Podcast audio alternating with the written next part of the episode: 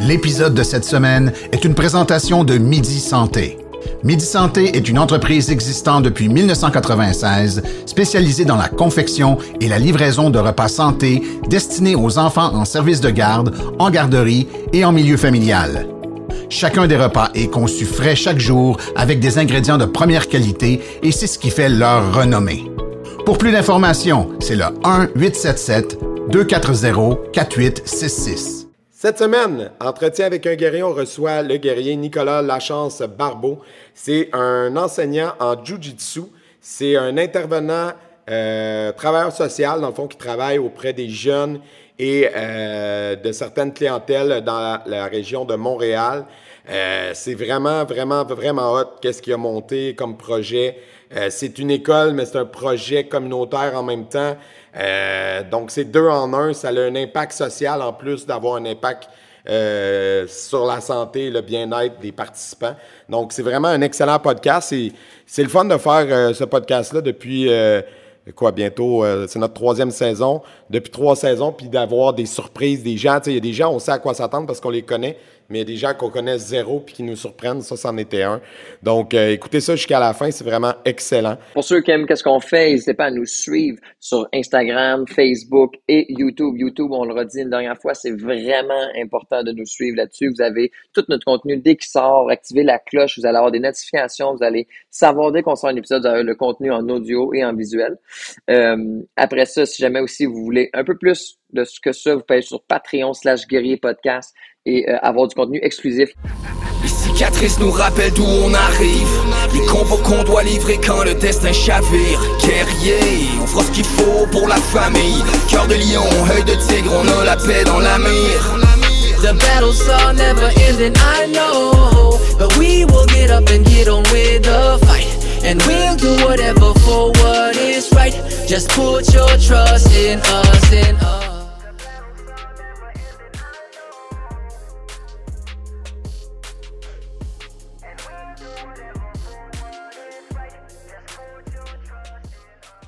Donc, euh, cette semaine, Entretien guerrier, on reçoit un guerrier qui a été recommandé par un de nos auditeurs, Auria, notre ami à moi et Manu. Euh, donc, on reçoit euh, Nicolas Lachance-Barbeau de Jiu-Jitsu Saint-Laurent. Donc, salut Nick, ça va bien? Salut, ça va bien vous autres? Oui, c'est ça. Merci d'être avec nous aujourd'hui. on sait tous les trois, pour être tous les trois dans le même domaine, que c'est assez, on est pas mal occupés, ça roule beaucoup. Fait qu'on on va être concis dans nos questions. Euh, surtout moi, j'ai des longues questions là-dessus. Nicolas, euh, à quel moment tu as commencé les arts martiaux? À quel moment c'est arrivé dans ta vie? Tu viens d'où un peu? Peux-tu nous situer ta Écoute, euh, quand est-ce que ça a commencé dans ma vie? écoute, je dirais que c'était à l'adolescence, là, vers la fin de l'adolescence, j'ai commencé à pratiquer les arts martiaux, donc assez tardivement quand même. j'ai commencé avec des cours de, de, Shaolin Kempo Karaté. J'avais pas trop accroché. J'ai pratiqué pendant un certain temps. Puis ensuite, euh, euh, j'ai fait euh, du kickboxing. C'était à, Saint-Hubert, l'école qui s'appelait Martial Plus. et puis mon coach là était Stéphane Marquis. ensuite de ça, bon, donc je dirais qu'à cette époque-là, non, c'est pas vrai. Avant ça, j'en avais fait aussi avec à l'Académie Kix, oui. Cousino, oh, euh, on connaît, avec euh, Pierre Scanzano. On a déjà reçu. Euh, que vous avez déjà reçu à l'émission, effectivement. Donc, c'est ça. Et, mais je ne pourrais pas dire que j'étais particulièrement là, sérieux à, cette époque-là. Là. disons Les arts martiaux, tu voulais y aller, mais rien t'accrochait encore, c'est ça? Ouais, il n'y avait rien qui m'accrochait, mais aussi, j'avais pas, un, un mode de vie qui était euh, compatible avec la discipline que requiert une pratique martiale, euh, disons, euh, sérieuse. disons qu'il y avait. Bon, c'est ça, à l'adolescence, j'avais plutôt un profil un peu, un, peu délinquant, bon, consommation, etc., etc. mais c'est un petit peu aussi dans ce cadre-là que euh, je me suis lancé un petit peu. Donc, quand j'ai commencé plus sérieusement à, pratiquer les arts martiaux, c'est justement avec. Euh, en fait, c'est des, sports de combat que j'ai commencé, euh, d'abord et avant tout. C'était avec, avec Stéphane Marquis, c'était la boxe et le kickboxing. donc, dans le sous-sol de l'Académie Martial Plus, là, sur la montée Saint-Hubert. Et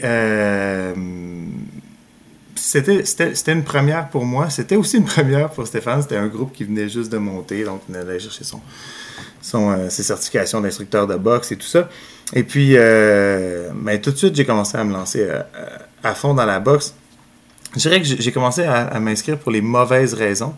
Euh, disons que j'étais assez turbulent, ça pouvait m'arriver là, euh, de, me battre dans la rue, des trucs comme ça, euh, relativement fréquemment. Puis je me suis dit, ben la boxe, ça va faire en sorte que dans la rue, je vais être, je vais être meilleur. finalement, ben, ça a eu un. Ben ouais, c'est ça, tu sais. Puis ça a eu un, ça a eu un petit peu l'effet ben inverse dans le sens où, il y avait des raisons plus, plus profondes que ça que j'exposerai peut-être une autre fois, mais, mais disons que j'avais vraiment besoin, euh, sans le savoir, j'avais vraiment besoin des sports de combat et de la discipline dans ma vie. Parce que plus je, je, pratiquais, donc plus j'allais m'entraîner, et bien moins j'étais dans le mode de vie qui faisait en sorte que je m'étais inscrit à la boxe au départ.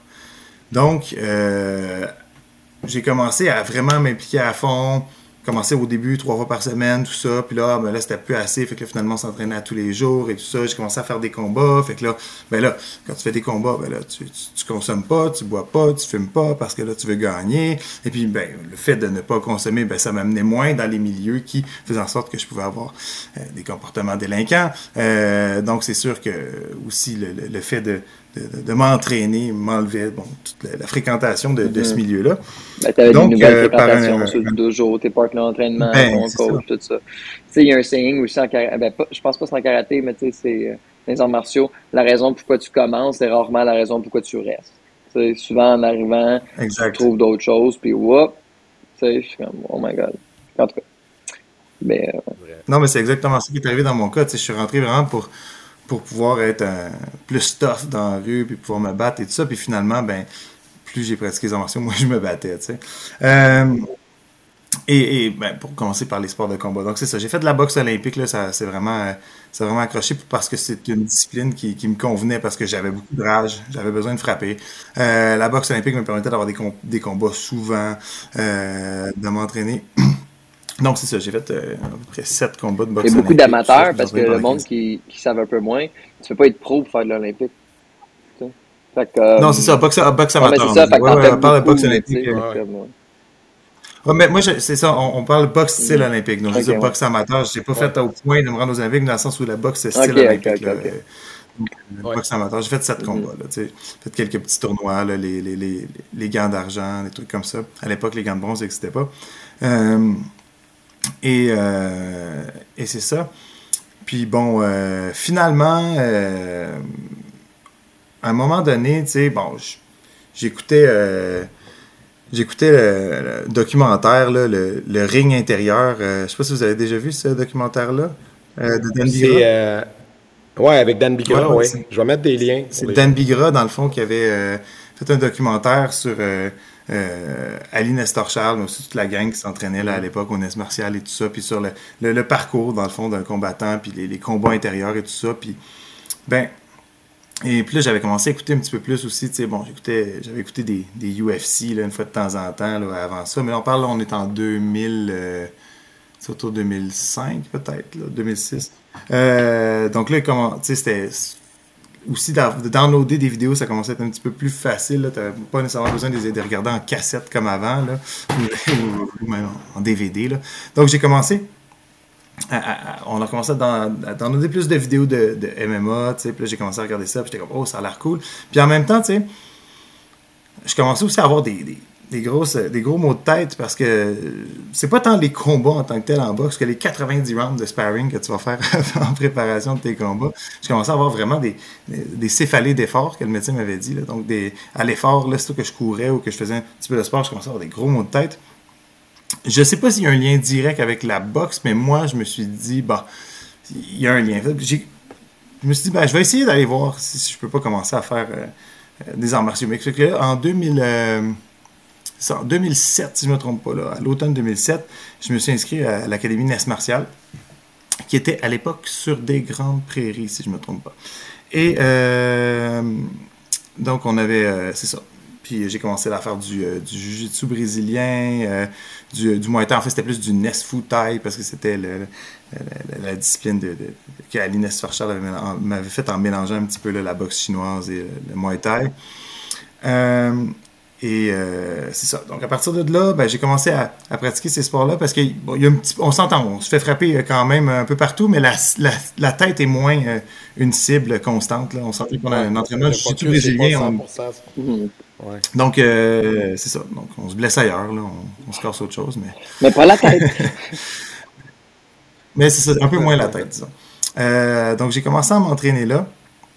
Et là, c'est là que j'ai vraiment découvert le, le, jiu-jitsu brésilien avec euh, Nicolas Examé, qui était euh, mon premier, euh, premier instructeur. avec, c'est ça. Là, j'ai commencé un petit peu plus là, la boxe Après trois mois là-bas, vu que j'avais un background de boxe, j'avais fait des combats de boxe, je me suis dit, let's go, on va aller faire un combat de. Mais moi, j'avais pas compris que le grappling, c'était vraiment important dans les arts martiaux mixtes, peut-être plus que, le striking. mon premier combat, c'était contre un gars, Jeff Royer, qui s'appelle. Euh, et euh, je me suis entraîné avec lui à, la suite, à Sherbrooke. Mais euh, c'était ça, c'était. Et lui, je pense, lui, c'était vraiment pas son premier combat. Je pense que c'était son, son neuvième ou dixième combat, je sais pas, mais en tout cas, ça, faisait quand même, il y avait quand même d'expérience. Moi, c'était mon premier, mais vu que j'avais un background de boxe, on s'est dit, bon, il va y aller. ça s'est quand même bien passé. J'ai placé une bonne main droite au début, tout ça. Mais rapidement, il a mis ses mains sur moi, m'a fait une projection, il est passé en position, monté sur moi. Euh, je savais absolument pas comment sortir de là. Ça faisait même pas trois mois que je faisais du jiu brésilien. Il a pris la clé de bras. Bon, c'était terminé. Ça s'est fait en un claquement de droit. Et là, j'ai, là, j'ai vraiment compris, là, ah, OK. C'est important, cette ça. Discipline-là, Parce que j'en faisais un peu parce que c'était important pour les MMA, mais je tripais pas tant que ça. Mais là, à ce moment-là, j'ai vraiment compris, là, OK, la prochaine fois que je vais faire un combat, tu sais, je vais être prêt. Puis à partir de ce moment-là, ben, j'ai vraiment mis plus de sérieux dans, euh, dans le jiu-jitsu brésilien. Là. Euh, donc voilà, c'est comme ça que j'ai commencé. Euh, bon, ensuite de ça, j'ai pas, mon parcours est un peu, ben, comme beaucoup de monde, là, mon parcours n'est pas nécessairement linéaire. Là. Euh, il est linéaire dans le temps, mais pas nécessairement dans ma tête. Là. le sens où j'ai, beaucoup fait d'aller-retour aussi entre le NES martial. Euh, pendant un bout, je m'entraînais là, avec euh, Koji Murakami, BJJ Revolution. Je me souviens plus pourquoi j'avais quitté le NES martial. je pense qu'il était déménagé à ce moment-là là, sur Jarry. C'était un peu plus loin de chez moi. Euh, donc, j'avais commencé à m'entraîner. Je m'entraînais, je faisais ma lutte au centre Claude Robillard, parce que je m'étais dit, ah, ça prend de la lutte pour pouvoir faire du MMA. Je faisais ma boxe sur la rive sud avec Stéphane Marquis, mon coach de boxe. moi, j'ai une petite question là-dedans. Parce que là, tu fais des choses que nous, en karaté, on peut faire, mais il faut en parler à notre prof. Toi, là, comment ça se passe dans, le monde du BJJ? Puis tout, est-ce que tu parlais à ton coach, tu lui disais, ben, gars, écoute, c'est un peu moins proche, je vais peut-être aller voir un autre prof, non, non, non. Parce que je sais que nous, il y a une certaine euh, how-to de comment faire, mettons, quand tu veux faire ces choses-là. Toi, comment ça se passait de ton côté de justement changer de dojo puis tout? Ben, c'était. Euh, à cette époque-là, j'étais un peu pirate. C'est sûr que quand t'es. J'aime ça le terme euh, pirate. Mais c'est ça, quand aussi quand t'es. Euh, tu sais, quand t'es ceinture blanche, t'es moins. Bon, tu connais pas la compétition, tout ça. C'est sûr que il va peut-être avoir un petit peu moins de, jalousie de la part des profs et tout. Quand tu commences à être un athlète là, qui fait beaucoup de compétitions, qui fait beaucoup de C'est pareil, là-bas. Là, c'est sûr qu'il peut y avoir. Ouais. Il peut y avoir plus. mais ça dépend, je te dirais, vraiment de la culture. Il y a une, il y a une culture euh, plus traditionnelle en jiu-jitsu brésilien euh, où est-ce que. Euh, c'est ça, on dit que les, les gens qui. Euh, qui passent justement d'un dojo à l'autre, qui sont pas fidèles à leur dojo, dans le fond, comme ça, sont des créonches, c'est-à-dire qu'ils sont comme des, des, traîtres, là, tu sais. Euh, et euh, c'est ça, c'est comme très mal vu, mais c'est vraiment dans la culture euh, plus, plus, plus traditionnelle brésilien. Là. les vieux profs ont, ont, vraiment cette, cette culture-là. Je dirais que aujourd'hui, chez les jeunes, c'est beaucoup moins présent. Tout le monde s'entraîne beaucoup plus ensemble. on et vraiment cette conscience-là aussi que la compétition se fait moins entre nous autres, mettons à Montréal ou au Québec, que avec la scène internationale. Euh, je pense que ça s'en vient avec le développement du sport aussi. Donc c'est sûr qu'on essaye beaucoup d'aller euh, chercher les autres athlètes euh, qui ont un certain niveau en jiu-jitsu brésilien, puis tout le monde s'entraîne ensemble. Là, donc il y a moins cette, cette, culture-là là, de l'équipe parce que en jiu-jitsu brésilien, tu as, as, des grosses équipes.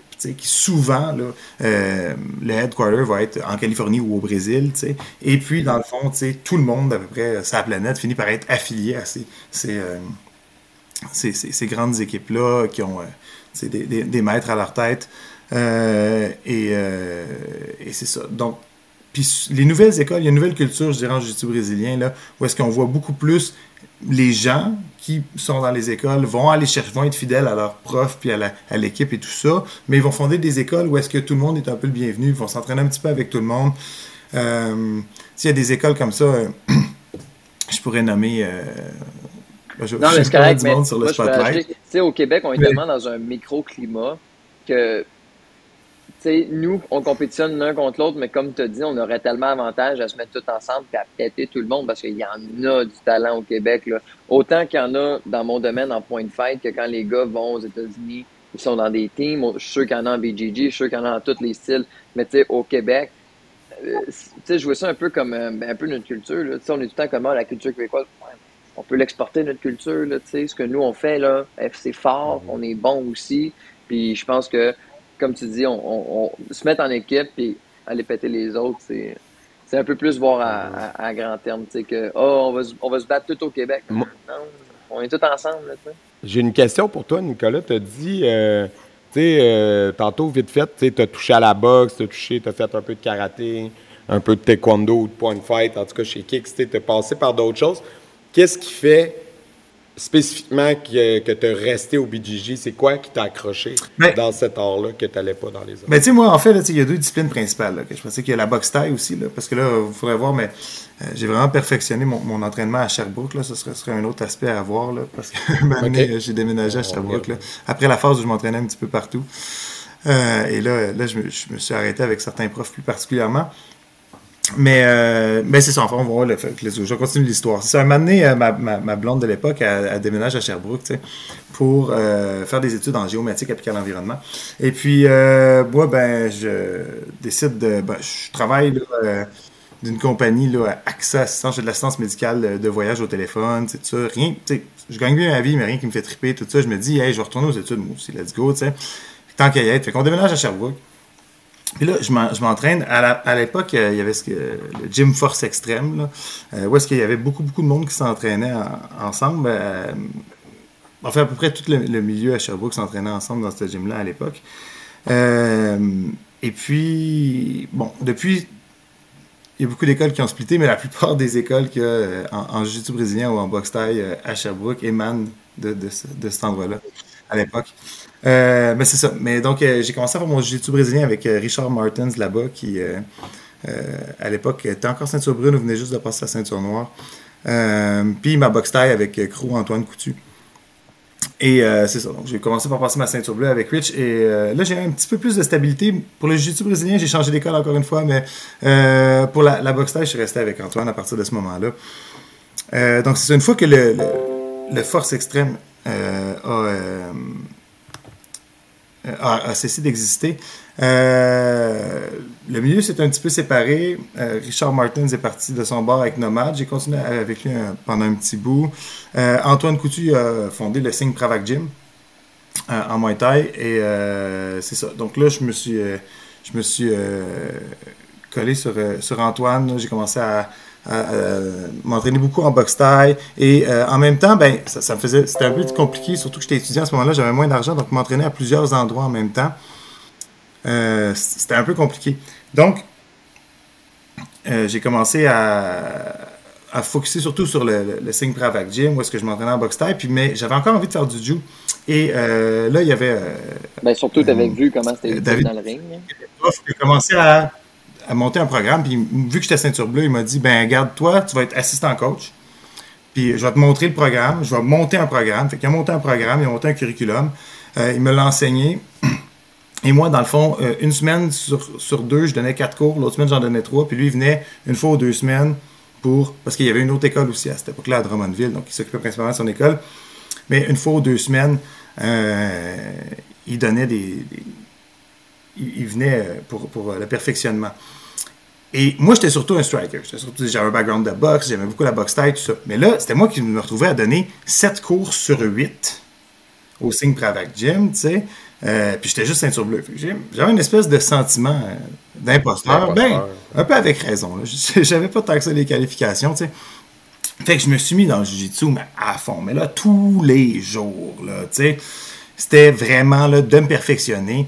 Et, c'est vraiment à ce moment-là que j'ai commencé à avoir la piqûre. C'est aussi à ce moment-là que j'ai commencé vraiment à faire de la compétition. Euh, puis à vraiment euh, trouver comment me, structurer. Euh, donc c'est ça. Fast forward, on est en 2015, je retourne à Montréal, puis David Couturier enseigne sous Sylvain Moroney, qui est ceinture noire, quatrième dan, sous, sous Hyler Gracie. Euh, donc, qui, est euh, aussi euh, le premier Canadien, sinon un des premiers Canadiens à avoir eu sa, ceinture noire en, en, Là. je pense son frère, peut-être un petit peu avant, mais bref, c'est vraiment les pionniers. dans les, dans les, pionniers, du jiu-jitsu brésilien, c'est ça au Canada. donc, en 2015, je déménage à Montréal, je vais m'entraîner avec lui à Greenfield Park. C'était déjà lui qui donnait les ceintures, là, qui supervisait quand même, parce qu'à l'époque, David Couture était ceinture brune. mais c'est ça. Donc, j'ai commencé, euh, commencé à m'entraîner euh, avec Sylvain là, depuis 2015. et, voilà. Donc, mais c'est vraiment à ce moment-là, au moment où j'étais, euh, à Sherbrooke, là, que je me suis retrouvé avec une charge de cours de Jiu-Jitsu. Je ne connaissais pas ça tant que ça. Et je me suis dit, ben là, il va falloir que je me développe. Fait que là, c'était vraiment tous les jours. Puis c'est ça. fait que j'étais aux études. j'avais décidé de ne pas travailler. Je me suis endetté à la place. Je faisais du jiu vraiment énormément. Là. Euh, tout en gardant un petit peu de Muay Thai on the side, là, mais vraiment, je me suis concentré sur le Jiu. Euh, pendant ce temps-là, je faisais des études euh, à Sherbrooke et j'avais commencé à être, à, partir de, ça. En 2013, j'ai commencé à être intervenant, en fait, fin 2012, début 2013, à être intervenant dans une ressource. Puis, j'ai commencé à donner des cours d'arts martiaux comme ça à des gens. et puis, qui étaient en traitement des dépendances. Euh, et j'avais vu le potentiel des arts martiaux comme outil d'intervention psychosociale à ce moment-là. Fait que j'ai essayé avec Antoine, on a essayé de partir un projet. On avait appelé ça le projet JAB. On faisait de l'intervention auprès des jeunes puis auprès des adultes avec les, arts martiaux et les sports de combat. Donc, euh, à l'époque, c'était beaucoup du monde de la maison des jeunes, des jeunes de la maison des jeunes qui nous référaient ou des travailleurs de rue de la place et tout ça. Ça n'a pas duré très, très longtemps parce que euh, c'était quand même difficile on savait pas comment ça marchait, fonder un organisme communautaire, aller chercher des demandes de subventions, tout ça. Mais ça a quand même fait la base. Euh, ça a quand même établi la base un petit peu de ce que je fais aujourd'hui. Puis après ça, ben, j'ai fait ma maîtrise. Euh, je décide de retourner à ma maîtrise. je l'ai faite en travail social. Je l'ai faite sur euh, la violence comme concept dans le discours des intervenants qui utilisent les arts martiaux et les sports de combat comme outil d'intervention psychosociale. Euh, donc, c'est vraiment à partir de ce moment-là là, où est-ce que j'ai commencé à voir les arts martiaux comme non seulement euh, une discipline martiale, mais aussi un, outil d'intervention sociale, un outil de développement. Euh, mais je t'arrête, j'aimerais ça que tu développes. C'est vraiment intéressant, ouais. Deux secondes. J'ai, ouais, j'ai, j'ai souvent rencontré pas forcément des gens qui viennent au dojo parce que eux, quand ils viennent, c'est parce qu'en quelque part, ils, croient ça. Mais, hein? Oh, je place. OK, désolé. Euh, je disais donc, euh, euh, tu sais, on, rencontre souvent quand on parle du fait qu'on fait des arts martiaux, la réaction Ah, moi, je veux pas que mon enfant fasse ça, je veux pas qu'il devienne violent. Tu sais, je veux pas qu'il se mette à se battre à l'école, mais c'est le contraire que ça produit, comme toi, tu racontais tantôt. Tu sais, d'un point de vue sociologique, euh, c'est quoi ta perspective là-dessus? Comme justement, je serais, intéressé de savoir, tu as, fait une maîtrise là-dessus, fait que ça dit quoi la maîtrise? Ben, les, arts martiaux, là, ça peut être une arme à double tranchant. Parce qu'effectivement, si tu as un enseignement qui est, euh, qui est basé seulement sur le geste technique, effectivement, là, ça peut. On a souvent l'impression que les disciplines martiales ou que le sport en général va avoir une espèce d'effet parce qu'ils sont porteurs intrinsèques de, de valeurs euh, pro-social, mais c'est pas nécessairement le cas. Souvent, ce qu'on se rend compte, c'est que si on, vit, on, ne met que l'accent sur le geste technique, puis qu'on ne, fait pas aussi euh, l'apprentissage des valeurs qui vont, euh, puis de la responsabilité qui va avec. Moi, j'aime bien parler de la responsabilité du guerrier, tu sais. Dans, et ça, ça vient avec les arts martiaux. Donc, si on fait pas, on, fait pas l'apprentissage de ça, puis qu'on fait juste l'apprentissage du geste technique, mais ça peut être dangereux, tu sais. Euh, puis on peut le voir, combien il y a, d'athlètes, là, peu importe le sport, mais même dans les arts martiaux, tu sais, qui ont un comportement, disons, euh, un euphémisme, moins que honorable à l'extérieur euh, du, ring, de la cage. ouais, c'est ça que j'allais dire. Mais... Euh, Continue, Nicolas. Mais c'est ça, fait que ce qu'on se rend compte, c'est que c'est ça, c'est que ça peut être une arme à double tranchant. Mais ce qui est important, dans le fond, c'est que ça dépend c'est qui que tu as comme prof. Puis moi, j'ai eu la chance d'avoir, de toujours avoir eu euh, des, enseignants qui, euh, qui partageaient ces valeurs-là. Euh, qui parlait de, justement de l'importance, justement, de, ben, par exemple, je parle de Stéphane Marquis, mon premier coach de boxe, lui, c'était vraiment, vous vous battez pas dans la rue, là, ce que je vous montre, là, c'est pour le ring, puis nanana, puis c'est de même que ça se passe, puis c'est un sport, puis il nous parlait aussi de la saine alimentation, tout ça, donc, même si c'était un coach, ben, en nous parlant de tout ça, même si c'était pas un intervenant, il y avait quand même une influence sur ce que je faisais. J'étais comme, ah, OK, il faut bien manger. OK, fait je vais pas aller me chercher du fast-food. Puis, ah, faut que je fasse attention de pas trop sortir parce que, ah, si, si je bois, ben, ça va affecter ma performance. Puis, ah, il faut que je fasse attention à mes comportements parce que, euh, parce que je représente le gym maintenant. Nan, Donc, tout ça, euh, ça, a une influence. Donc, ça dépend toujours de, l'influence de, l'enseignant. Fait que ce qui est important, quand on veut pouvoir, euh, quand on veut qu'il y ait un développement d'attitude prosociale euh, en enseignant les arts martiaux, ben, c'est qu'il faut clairement nommer les valeurs. Il ne faut pas s'attendre à ce que les gens vont penser que par une espèce de magie, en pratiquant le geste technique, ben, ils vont développer intrinsèquement ou en tout vont développer une espèce de espèce de, de, valeur. Non, non, le, cadre de valeur doit être nommé. Euh, et c'est pour ça que, euh, bon, c'est ça. Donc, j'ai fait ma maîtrise, là, puis après ça, quand j'ai, j'étais travailleur de rue à l'époque quand j'ai commencé là, en 2015 à Montréal. Et puis là en 2016 là, je voyais que les jeunes là, au parc euh, où je travaillais beaucoup parc Painter ben ils se tiraillaient beaucoup entre eux autres ils faisaient ce qu'ils appelaient des deux minutes là, euh, le soir dehors. Des fois la police le, gardien de parc appelait la police puis les voisins appelaient la police puis ça débarquait tout ça. Mais c'était du jeu. Puis là puis il y avait aussi des cours de, de, Krav Maga. Ouais mais ça, ça, ça, pouvait être un peu rough là, mais ça restait du jeu tu sais mais euh, sans cadre. Fait que moi, dans le fond, ce que j'ai fait, c'est que j'étais allé voir une coupe qui avait l'air de vraiment aimer ça, puis j'ai offert un cadre. je dis, hey, je vais vous donner des cours au, au, chalet de parc. T'sais. Fait qu'en tant qu'intervenant psychosocial qui travaille dans le quartier, j'ai commencé à faire ça. Et puis de fil en aiguille, depuis 2016, le projet s'est développé pour être aujourd'hui Juju du Saint-Laurent et surtout le Lion Kings MMA qui est notre, euh, notre projet euh, d'intervention et d'accompagnement par les arts martiaux et les sports de ah. combat auprès des jeunes de, 12 à 25 ans. Donc, fait que ton école est vraiment spécialisée sur une certaine clientèle, euh, on va dire. de, en fait, cette école-là, c'est pas mon école. Déjà, c'est l'école de l'organisme Rap Jeunesse, qui est l'organisme en travail de rue pour lequel je, travaillais. Je travaille toujours maintenant. Euh, donc, c'est notre but d'abord et avant tout, c'est nos programmes d'intervention. Donc, c'est les programmes 12-25. Quand on parle d'intervention, ça ne veut pas dire que tous les jeunes qui viennent là sont nécessairement des délinquants. Whatever. On fait de la prévention. Donc, ça veut dire que c'est sûr qu'il y a des jeunes qui nous sont référés parce qu'ils multiplient des facteurs de risque, euh, mais il y a aussi euh, des jeunes qui ont juste euh, le goût de faire des arts martiaux et tout ça. Et puis, nous, on ne fait pas de tri. Là, donc, le jeune qui va bien, ben, ben, c'est correct. Il peut aussi, ça, ça, crée un environnement c'est positif. Il y a des jeunes qui vont moins bien, qui viennent plus chercher quelque chose. Puis, c'est tant mieux. Mais on pratique les arts martiaux ensemble. Mais comment ça fonctionne? C'est que c'est des cours sont complètement gratuits pour les jeunes. Euh, mais en échange, ils doivent s'impliquer dans la communauté.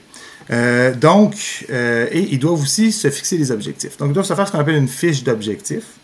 À partir de là, ils doivent se fixer un but dans la pratique martial, mais aussi un but à l'extérieur du dojo. Donc, leur but à l'extérieur, qu'est-ce que ça va leur apporter de pratiquer les arts martiaux à l'extérieur du dojo? Et euh, ce, cette fiche d'objectif-là est revue là, environ trois mois par euh, soit moi ou euh, Esteban, qui est l'autre intervenant du programme. Il y a aussi Ludovic, l'un des travailleurs de rue du programme, qui, donne des cours de jiu-jitsu brésilien. Donc, un des travailleurs de rue de Rap Jeunesse.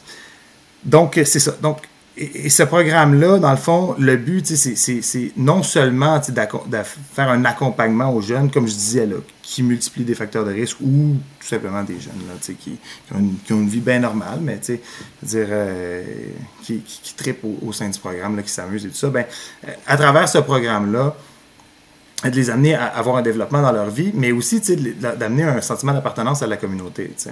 Euh, parce que là, surtout chez les jeunes, dans le fond, qui, qui, ont, euh, qui sont à, risque de rupture sociale, ben, souvent ce qu'on remarque, c'est qu'ils n'ont pas de lien, de sentiment d'appartenance à la communauté. Donc, en sachant que ce gym-là, il est là, il est, offert, c'est subventionné par les différents euh, paliers de pouvoir, par le gouvernement, puis qu'ils font partie de la communauté, ben, ils, ont, aussi envie de s'impliquer puis de redonner à la communauté qui leur offre ça. Donc, on fait du bénévolat, par exemple. Là, avant les fêtes, on est allé euh, au magasin Partage de Noël. Euh, on a fait du bénévolat avec Adama. Je ne sais pas si vous connaissez Adama. Association. Oui, bon, avec arts martiaux adaptés. Oui, Association de développement des arts martiaux adaptés dont on est membre. Euh, donc, c'est ça. Donc, on fait toutes ces activités-là. et en plus de notre programme d'intervention, ben, on a une école euh, commercial, ce qu'on appelle une activité commerciale complémentaire. Dans le fond, c'est qu'on donne des cours de jiu-jitsu brésilien à la population générale. On essaie de garder le tarif le plus bas possible, mais le but, dans le fond, c'est juste de payer le loyer, payer les comptes. Puis une fois que le loyer, les comptes, euh, puis le, salaire des coachs, évidemment, qui donnent le cours, là, est payé, ben je veux dire, euh, le reste de l'argent va au programme d'intervention. Donc, cette école-là, elle n'a pas de but lucratif. Elle a strictement le but de payer le loyer pour pouvoir ensuite de ça nous permettre d'avoir nos activités d'intervention, qui est la raison d'être euh, du programme. Moi, je trouve tellement que c'est bon. Je trouve tellement que. Puis je trouve qu'une fois le plan monté, je pense que des profs de karaté pourraient aider des jeunes dans leur communauté. Tu comprends ce que je veux dire? Ou euh, des profs d'arts martiaux, je pense, là. Des gens qui sont un peu violents au secondaire, des choses comme ça, puis tu vas jusqu'à 25 ans, là. Mais je pense que c'est quelque chose de, tu tu vas à ton école secondaire du quartier, tu dis, écoute, moi, t'es jeune, que ça brasse un peu, ils peuvent venir au dojo, faire des affaires. Tu sais, comme tu dis, nous, on avait reçu Alexandre Barré aussi, que lui, il parlait de l'intimidation, puis tout, puis aussi, ce qui revenait, c'est faire partie d'un groupe, c'est tout le temps bon, nanana. Tu sais, fait que de prendre plein de l'honneur, faire un groupe, puis, tu sais, les amener, après ça, ben, c'est une équipe, puis là, ben, tu sais, ils s'entraident, puis ils ordonnent, puis, tu sais, c'est une roue, là, positive. Puis je trouve que, justement, c'est quelque chose qui manque d'être mainstream, ça. Tu sais, des fois, on se dit, c'est quoi la, solution à l'intimidation? C'est quoi la solution au féminicide? C'est quoi la solution aux au gars qui, qui manquent de respect aux femmes? Ben, peut-être faire des cours avec des hommes, puis, tu sais, d'apprendre les valeurs, comme tu disais tantôt, puis, tu sais, de faire de même, de avoir des modèles masculins C'est ça, pas juste des gang-gang, puis des rappers, puis des gars avec des 69 en face. Pis... Non, mais pas vrai, c'est ça que les jeunes regardent tout le temps sur TikTok, là, je niaise pas, là. Je suis comme, my God, tu sais, puis les parents sont comme, une chance, au moins ils viennent au karaté, puis je suis comme, ben c'est ça. Mais c'est pas tout le monde qui a cette chance-là d'avoir des parents qui les amènent au dojo. Tu sais, ça serait le fun de pogner, comme, de, comme tu dis, tu sais, comme tu fais avec ton programme, je trouve que ça, ça devrait être mainstream. Tu sais, honnêtement, là c'est bon, félicitations, bravo. C'est une belle affaire. Good job. Ben, merci.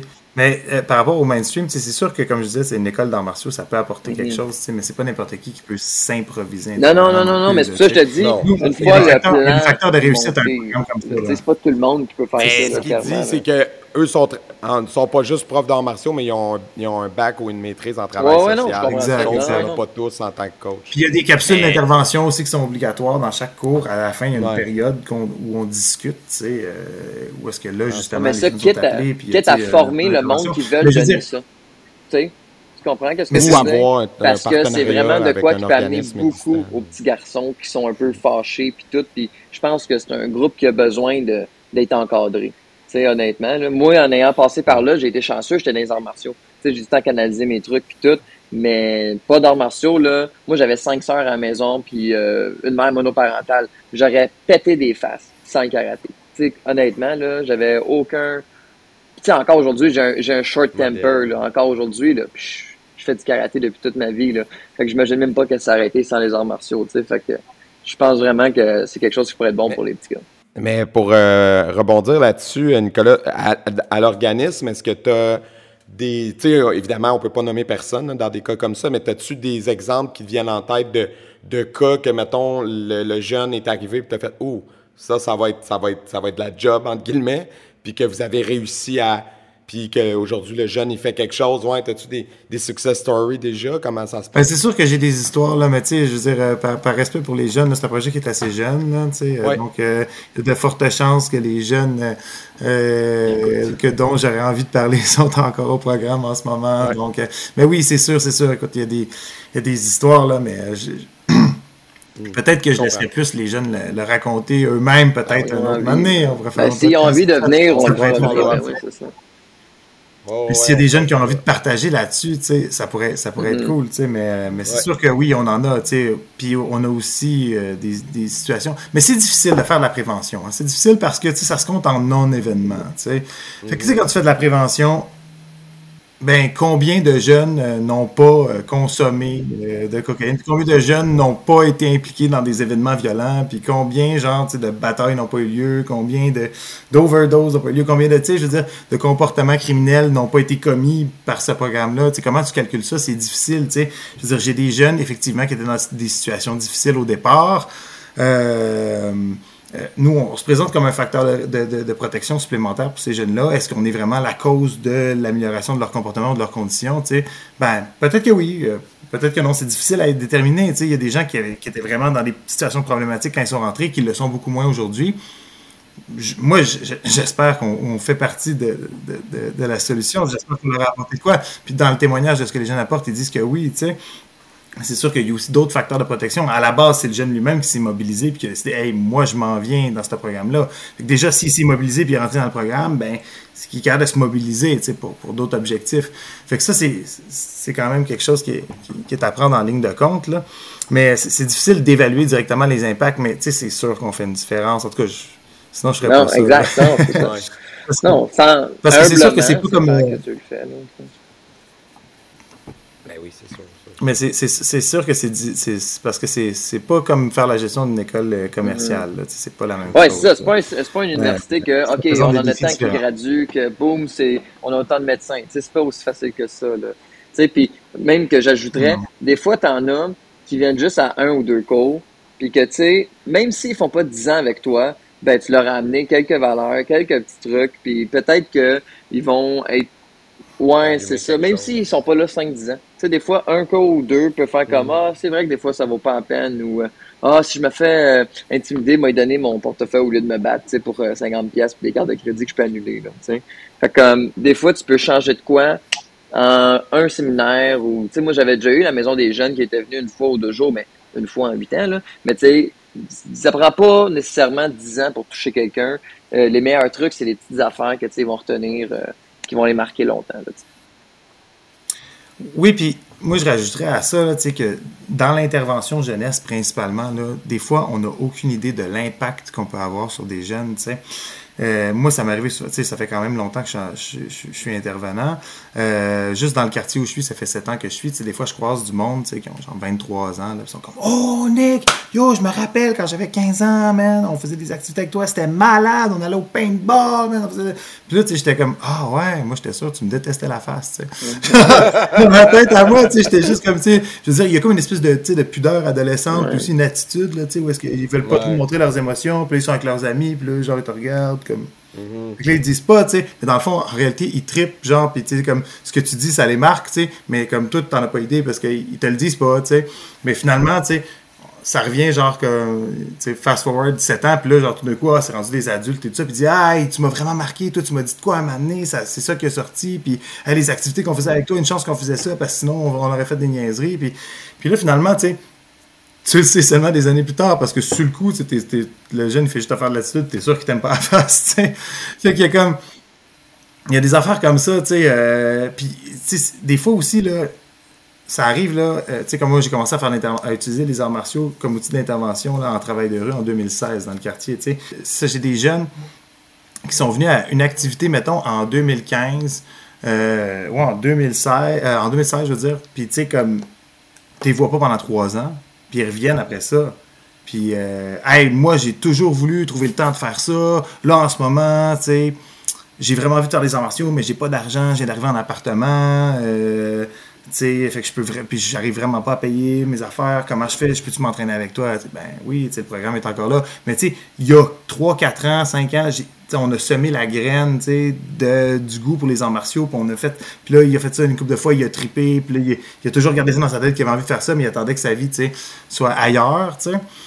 Fait que ça, ça arrive aussi souvent, là. Fait que des fois, c'est juste une participation, ben, ça, comme tu disais, la, la, gang de ta maison des jeunes, ben peut-être qu'il y en a que, euh, ils, vont, ils ont- sont revenus ou euh, ils vont revenir des années après, puis ont fait, hey, moi, c'est la fois où est-ce qu'on est allé à ton dojo, sais, puis qu'on a pratiqué, que là, boum, ça m'a donné l'idée de, de faire ça, tu sais.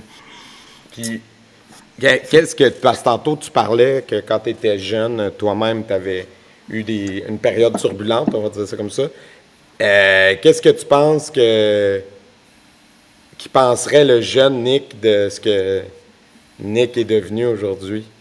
Ah, ouais. Ça- T'aurais-tu, tu voyais-tu ça venir? C'était-tu comme. ou jamais dans 100 ans, genre? Moi, je pense que le jeune Nick trouverait le Nick d'aujourd'hui euh, euh, pas mal badass, mais un peu moralisateur, peut-être. Tu ferais comme les jeunes de 15 ans, là. Euh, T'es rendu un vieux plat.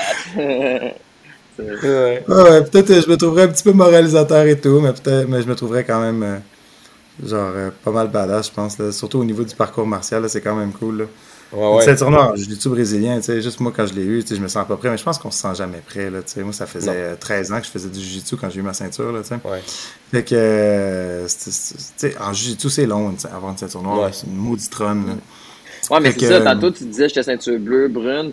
Là, tu sais, pas mal tout le monde qui écoute la chaîne connaît ça, mais tu sais, bleu en Jiu-Jitsu, tu peux quasiment avoir un dojo, là, tu sais. Puis brun, c'était la coutume back then, parce qu'il n'y en avait juste pas de black belt. Il y en avait un pour le Canada au complet, tu sais. Fait que comme, tu vas avoir une ceinture brune, puis avoir un dojo, parce que tu avais comme tellement déjà d'années d'expérience que tu peux quand même enseigner à quelqu'un en bas de toi.